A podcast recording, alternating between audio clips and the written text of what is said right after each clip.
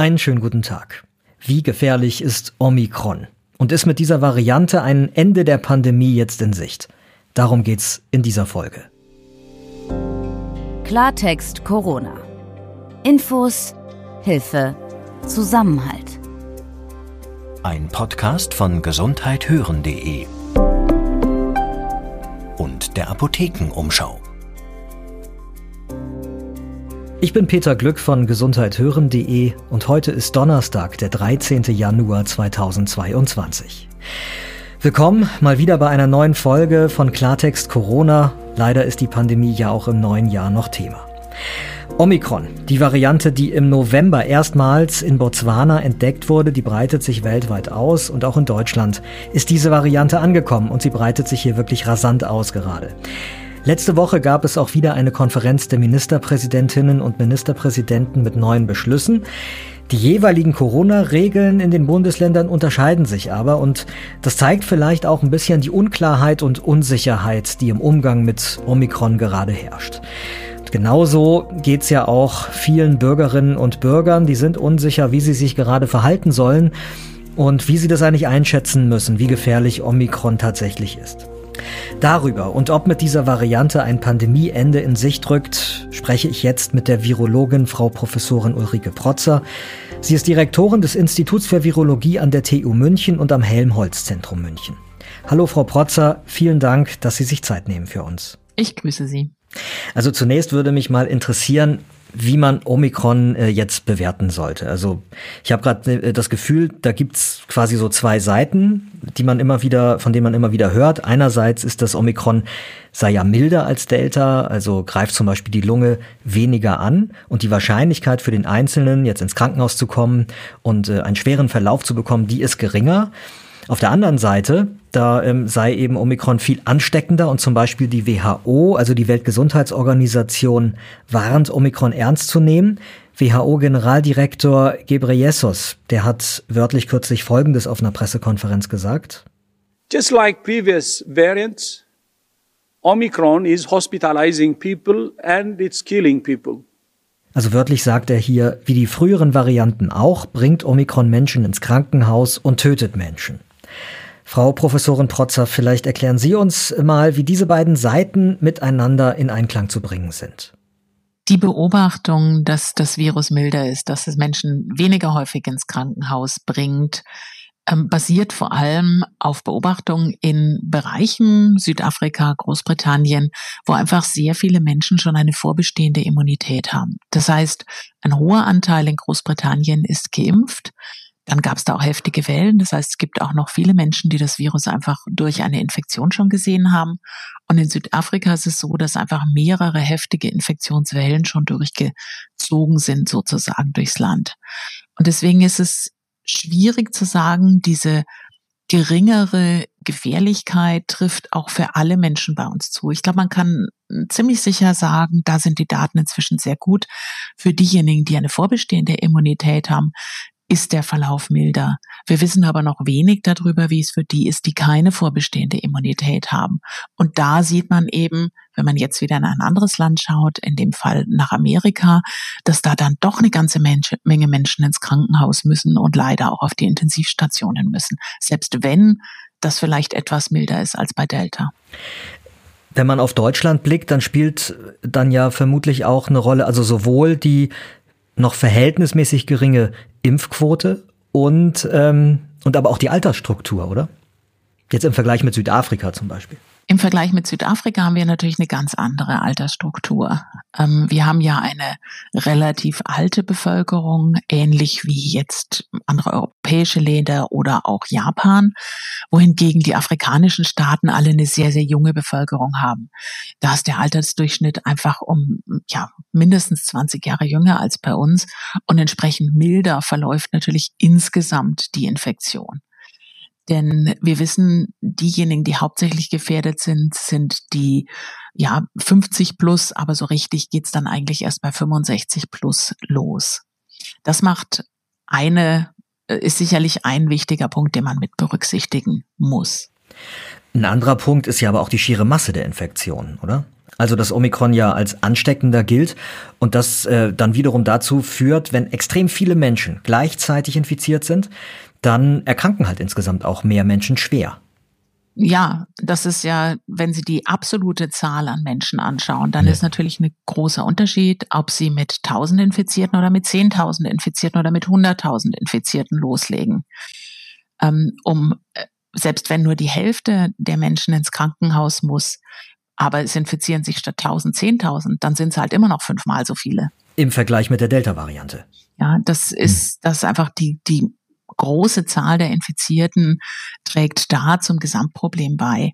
Das Problem ist aber ja nicht nur die Krankenhausaufenthalte, sondern das Problem, was wir jetzt sehr schnell sehen werden, ist das Problem, wenn viele, viele Menschen sich gleichzeitig anstecken, dann sind natürlich auch viele, viele Menschen gleichzeitig zu Hause. Und dann wird es kritisch, ähm, Bereiche überhaupt aufrechtzuerhalten. Das fängt an beim Kindergarten, das geht weiter in der Schule. Ähm, das betrifft dann natürlich auch kritische Infrastrukturen wie die Feuerwehr oder ähm, die Wasserwerke oder die Stromversorgung bis hin zum Gesundheitsdienst. Auch dort können natürlich Menschen krank werden. Und wenn die sich infizieren und die sitzen zu Hause als Infizierte und können nicht arbeiten, dann hat man da zwei Probleme. Mehr Menschen, die Hilfe brauchen im Gesundheitsdienst, aber weniger Menschen, die sie leisten können. Genau, das ist ja so ein Punkt, der uns auch immer wieder, finde ich, begleitet bei der Wahrnehmung dieser Pandemie und, und der auch in Diskussionen äh, ja immer oder das sind Punkte, die in Diskussionen immer so eine Rolle spielen. Das sind so die zwei Pole. Das eine ist die persönliche Betroffenheit, ja, und wie bedroht bin ich als Einzelmensch und was bedeutet sowas halt für die gesamte Gesellschaft?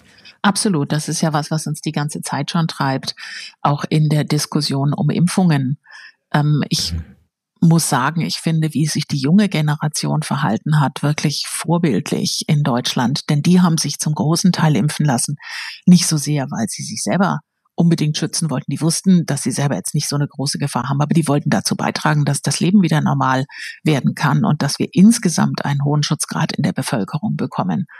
Und wenn man dann Menschen sieht, die wirklich hoch gefährdet sind und die sagen, nee, ich will mich aber lieber nicht impfen lassen, dann hat man schon manchmal Probleme, das zu verstehen.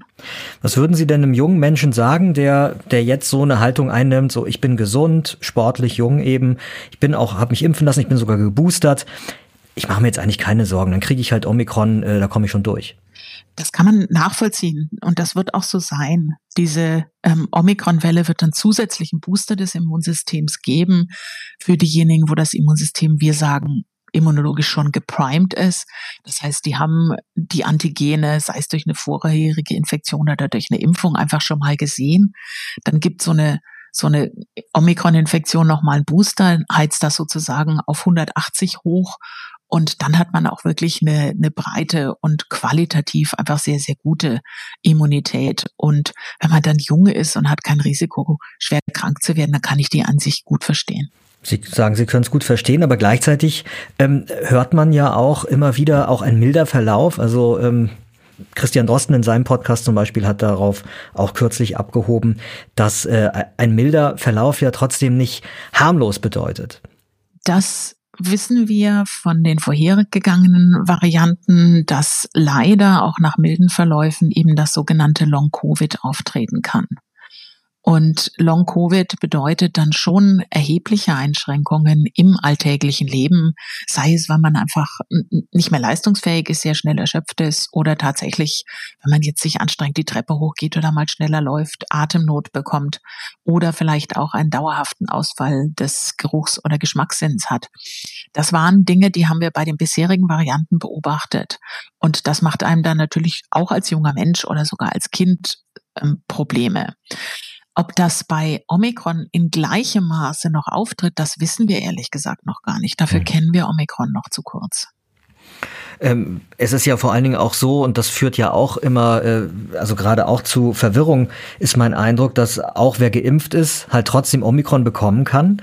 Was sagen Sie denn Leuten, die jetzt so eine Haltung einnehmen, naja, dann kann man sich das Impfen ja auch gleich sparen? Wie gesagt, wenn ich eine vorbestehende Immunität habe, dann mache ich mir mit einer Omikron-Infektion jetzt nicht so große Sorgen. Das heißt nicht, dass ich nicht ähm, als gefährdeter Mensch natürlich trotzdem versuchen sollte, eine Infektion zu verhindern.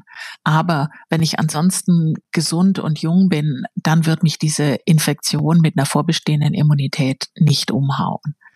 Die Frage ist, was passiert, wenn ich diese vorbestehende Immunität nicht habe. Das heißt, ich bin nicht geimpft und ich war auch noch nie infiziert. Dann bin ich einfach in einer anderen Situation. Dann ist mein Immunsystem nicht vorbereitet. Und da, das sieht man ganz, ganz deutlich in Amerika, das sieht man aber auch in Italien, hm. dann hat man natürlich schon immer noch ein Risiko, dass man auch schwerer erkrankt. Und es gibt äh, auch eine Studie, die deutlich macht, dass vor allem die Boosterimpfung einen wirklich hohen Schutz vor einem schweren Verlauf auch bei Omikron bietet. Wir selber haben Studien gemacht und haben uns angeschaut, wie gut ist denn die Schutzwirkung, also die Neutralisationskapazität meines Blutes, das Virus abzuhalten. Und das springt nach einer Drittimpfung, also wenn ich dann die Boosterimpfung sozusagen als dritte Impfung bekomme, springt das nochmal erheblich nach oben. Da habe ich nicht nur mehr Antikörper, sondern ich habe auch qualitativ deutlich bessere Antikörper, die das Virus daran hindern, sich im Körper auszubreiten. Ich krieg dann vielleicht eine Infektion, aber das ist dann ein bisschen Virus im Nasenrachenraum. Ähm, das kontrolliert mein Immunsystem dann auch sehr schnell, aber es geht eben nicht in die inneren Organe hinein. Und das ist ja das, was, was man verhindern will, was wichtig ist. Und auch mhm. die T-Zellantwort, also die Zellen, die Immunzellen, die im Körper herumlaufen und die ganze Zeit aufpassen, ist da irgendwas, was da nicht hingehört. Auch die sind dann natürlich schon vorbereitet, die sind schon geprimed, die wissen schon, auf was sie aufpassen müssen. Wenn ich nicht geimpft bin, habe ich diesen Schutzwall natürlich einfach nicht. Ich gehe dann ein hohes Risiko. Man kann als geboosterte Person eben erkranken, aber das Risiko ist äh, geringer und vor allen Dingen eben das Risiko, äh, schwer zu erkranken und auch das Virus weiterzugeben.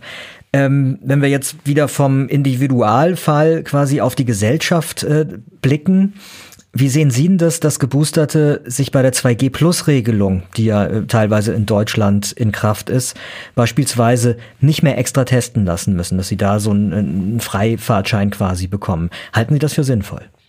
Ich glaube, das kann man machen, denn diejenigen, die geboostert sind, haben natürlich ein viel geringeres Risiko, sich selbst anzustecken. Das heißt, das ist schon ein Unterschied, ob ich eine Boosterimpfung, eine Drittimpfung hatte oder ob ich keine hatte. Und dann ist es natürlich schon ein bisschen ein politisches, ja, Werkzeug, würde ich sagen, um die Menschen halt auch noch davon zu überzeugen, wenn ich mich jetzt dritt impfen lasse, wenn ich also meinen Impfzyklus wirklich ähm, dann komplettiere, ähm, dann habe ich halt auch meine Freiheiten wieder. Mhm. Wer jetzt trotzdem zu der eher äh, vorsichtigeren äh, Gruppe von Menschen gehört und sagt, also bevor ich andere Menschen treffe, ich äh, mache zum Beispiel immer doch zur Sicherheit lieber einen Selbsttest noch zu Hause. Ähm, Machen diese Selbsttests äh, bei Omikron denn noch Sinn? Wie ist da jetzt der aktuelle Stand? Weil da gehen ja die Meldungen irgendwie auch hin und her. Teilweise hat es mal geheißen, eigentlich schlagen die bei Omikron eigentlich gar nicht richtig an. Das wurde dann wieder zurückgenommen. Jetzt heißt es, es gibt Tests, die funktionieren, andere vielleicht ähm, nichts äh, oder beziehungsweise man soll, äh, man, man, man, es macht keinen Sinn in der Nase äh, den Abstrich zu nehmen, sondern man muss wieder auf den Rachen gehen. Wie ist da äh, der aktuelle Stand Ihrer Kenntnis nach? Grundsätzlich sind diese, diese Selbstteste natürlich lang nicht so empfindlich wie jetzt ein professionell gemachter ähm, PCR-Test. Aber wenn ich Symptome habe, dann geben sie mir schon einen guten Hinweis. Und da schlagen sie auch bei Omikron eigentlich noch ganz gut an. Wenn ich die mache und ich habe keine Symptome, dann ist ein bisschen das Problem, ähm, dass sehr geringe Virusmengen einfach nicht entdeckt werden. Und in den ersten zwei Tagen in denen ich ja am alleransteckendsten bin, schlagen diese Selbstteste sowieso schlecht an. Das hängt einfach damit zusammen, dass sie ein Antigen aus dem Inneren des Virus erkennen und erst wenn das Virus sich so etabliert hat, dass auch Zellen im Nasenrachenraum kaputt gehen, dann schlägt der Test wirklich an. Das heißt, wenn ich einen Selbsttest mache, dann ist das auf jeden Fall gut, wenn ich Symptome habe, um mich zu orientieren. Wenn ich es aber einfach nur so mache, um zu sagen, hm, ich bin jetzt negativ, dann kann man nur sagen, das ist vielleicht ein bisschen vermindertes Risiko, aber es heißt nicht, dass man negativ ist. Auch wenn die meisten Teste bei Omikron noch funktionieren, ist diese Limitation einfach da. Schauen wir nochmal auf das große Ganze bei uns in Deutschland. Ähm, Sie gehen ja auch davon aus, dass äh, Omikron noch wirklich eine riesige Masse an Menschen in Deutschland ähm, erreichen wird. Ne? Absolut, ja. Was für Maßnahmen kann man denn jetzt ergreifen, um das Ganze hinauszuzögern, um es halt eben vielleicht zu strecken? Also gibt es da Maßnahmen, beziehungsweise ist das, ja, wie sinnvoll ist das? Was, was ist jetzt das Richtige zu tun? Also dieses Virus ist so ansteckend geworden, dass wir es nicht mehr vollständig stoppen können. Das war ja schon mit Delta nicht mehr möglich und das ist jetzt überhaupt nicht mehr möglich. Das heißt, das, was wir tun können im Moment, ist die Welle, die gerade auf uns zu, ich würde fast sagen, rast, abzubremsen und wir können natürlich versuchen, die Folgen dieser Welle zu vermindern. Wie man die Folgen vermindert, das haben wir schon besprochen, indem man sich impfen lässt, indem das Immunsystem vorbereitet ist und damit umgehen kann. Wie man jetzt diese massive Welle abschwächen kann, da kann man immer nur wieder auf die altbewährten Möglichkeiten zurückgreifen, also Abstand halten, Maske tragen, Menschenansammlungen gerade in Innenräumen meiden. Das ist so das, was einem bleibt und was man tun kann, um halt die Ausbreitungsgeschwindigkeit zu vermindern, auch wenn man das Virus nicht mehr komplett abblocken kann. Und wenn wir die Ausbreitungsgeschwindigkeit vermindern können, dann können wir halt hoffentlich diese Überlastung der Infrastrukturen und des Gesundheitssystems einfach vermeiden. Das gilt kurzfristig. Mittel- und langfristig ist es ja so, dass wenn jetzt ähm, man den ExpertInnen und auch Ihnen äh, zuhört, was Omikron für uns bedeuten kann, dann ist auch immer wieder die Rede davon, Omikron könnte der Gamechanger gewissermaßen werden. Omikron könnte äh, die Mutation sein, die die Pandemie zur Endemie werden lässt. Vielleicht mal äh, kurz zur Einordnung. Was genau heißt Endemie? Wo liegt da dann der Unterschied? Ist, ist das dann sowas ähnliches wie äh, die Grippe, mit der wir uns ja schon sehr lange äh, beschäftigen? Ich glaube, die Begriffe Pandemie und Endemie werden hier nicht ganz korrekt verwendet. Eine Pandemie ist ja letztendlich eine Endemie, die sich über mehrere Kontinente ausbreitet. Und natürlich werde ich ähm, nicht das Virus nicht daran hindern, sich weiterhin in mehreren Kontinenten auszubreiten. Aber was wir natürlich wollen, ist diese gesellschaftlich enormen Folgen, die die Pandemie für uns hat, ähm, erträglich zu machen. Und damit ist die Hoffnung, dass das übergeht in eine saisonale Infektion. Ähnlich eben, wie wir die mit dem Grippevirus haben. Das Grippevirus macht ja auch immer wieder Ausbreitungen in ganz vielen Ländern, in ganz vielen Kontinenten, je nachdem, wo halt gerade Sommer oder Winter ist. Und ähnlich wird es vermutlich mit dem Coronavirus dann auch sein. Das wird im Herbst, Winter wieder zu uns zurückkehren und wird ähm, Infektionen setzen. Aber wenn wir eine breite vorbestehende Immunität in der Bevölkerung haben, dann trifft uns das nicht mehr so hart. Dann wird es noch einige geben, deren, die ein Problem haben mit ihrem Immunsystem, die vorbestehende Krankheiten haben, die sich vielleicht auch nicht entsprechend ähm, schützen können, die trotzdem krank werden, aber für die können wir dann eine gute medizinische Kapazität zur Verfügung stehen. Und der Rest, der wird dann hoffentlich ähnlich wie bei einer Grippewelle das Ganze ähm, mit ja, erträglichen Symptomen überstehen können. Das wird keine banale Erkältung werden. Das sehen mhm. wir auch jetzt bei Omikron-Infektionen von Geimpften. Das ist also schon so, dass das eine, eine heftige Infektion ist, aber das ist die Grippe eben auch. Und da haben wir uns ja, oder da haben wir ja auch gelernt, damit umzugehen. Und die Hoffnung ist, in dem Moment, in dem wir diese Saisonalität bekommen und einen breiten Schutz in der Bevölkerung haben, dass wir dann eben mit dem Coronavirus genauso umgehen können. Stichwort breiter Schutz in der Bevölkerung, um den also aufrecht zu erhalten, auch auf lange Sicht. Gehen Sie davon aus, dass dafür dann äh, eine regelmäßige Impfung für alle Bevölkerungsschichten notwendig wird?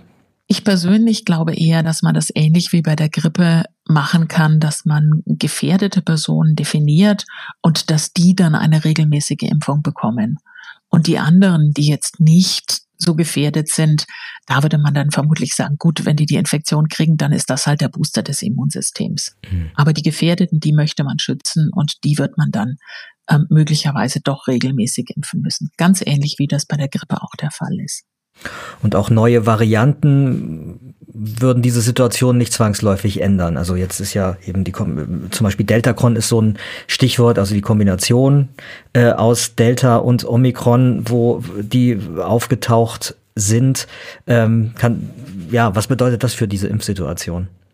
Also Deltacron ist ja allerhöchstwahrscheinlich ein Laborartefakt ähm, und keine wirkliche neue Variante. Da muss man sehr vorsichtig sein in der Einstufung dessen, was auch eine neue ja, Variant of mhm. Concern mhm. ist. Das sieht man schon darin, dass es nach Alpha, Beta, Gamma, Delta dann eine Weile nichts gab bis zu Omikron. Das waren nämlich alles Varianten, die zwar entstanden sind, die aber keine besondere Bedeutung erlangt haben. Und ähm, wenn jetzt also eine neue Variante käme, die wieder neue Eigenschaften hat, und das wird natürlich immer schwieriger, weil wir haben ja jetzt schon ein Virus, was sich extrem schnell ausbreitet, was der Immunantwort zum Teil entgehen kann, ähm, dann ist immer die Frage, wie breit ist denn mein Immunsystem vorbereitet? Und da ist das, was man ganz klar sieht, je, wenn ich diesen dreimaligen Kontakt des Immunsystems habe, durch eine dreimalige Impfung oder auch durch eine zweimalige Impfung und durch eine Durchbruchsinfektion oder weil ich mich gleich in der ersten Welle angesteckt habe und mich dann habe zweimal impfen lassen, dann ist mein Immunsystem schon sehr gut vorbereitet und dann kommt mein Immunsystem selbst mit so Varianten wie Omikron gut klar. Und das hoffen wir mal, hält dann auch für die nächsten Varianten, die irgendwo auftauchen könnten, an. Was mich als letztes noch interessieren würde, ähm, ist ein Blick auf die Kinder. Ich habe selbst auch zwei und ähm, deswegen interessiert mich das natürlich, das natürlich besonders. Also wie sieht äh, für Kinder das Risiko durch Omikron aus? Also nach den Weihnachtsferien, die Schule ist in allen Bundesländern jetzt mittlerweile wieder angelaufen. Gerade die Situation für die Jüngeren, die noch nicht geimpft sind, ähm, wie, wie viel Sorgen muss man sich da machen? Die haben sicherlich ein sehr hohes Risiko, sich jetzt anzustecken. Gar keine Frage. Aber die gute Nachricht ist ja, dass für Kinder diese Coronavirus-Infektionen insgesamt zum Glück sehr milde verlaufen. Aber auch da ist es wieder ein bisschen ein, wie man sagen würde, Numbers Game. Wenn sich natürlich sehr, sehr, sehr viele Kinder gleichzeitig anstecken, dann wird es auch einige geben, die es schwerer erwischt und die ins Krankenhaus müssen. Auch das ist das, was man im Moment in den USA sieht. Aber das sind weiterhin jetzt prozentual gesehen sehr, sehr kleine Anteile auch von den jüngeren Kindern, die dann schwerer erkranken. Und insofern ähm, glaube ich, da die Schutzmaßnahmen, die wir eigentlich alle inzwischen ganz gut etabliert haben, weiter einzuhalten.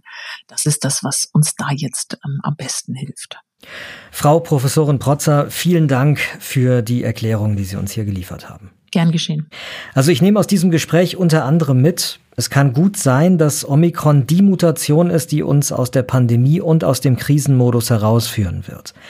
Aber da diese Variante nochmal deutlich ansteckender ist als die bisherigen, sieht es gerade danach aus, dass in den kommenden Wochen viele Menschen zumindest so weit betroffen sein werden, dass sie krank zu Hause bleiben müssen. Und das bedeutet im Moment noch, man muss gegenwärtig darauf schauen, dass die Infrastruktur bei uns nicht gefährdet wird.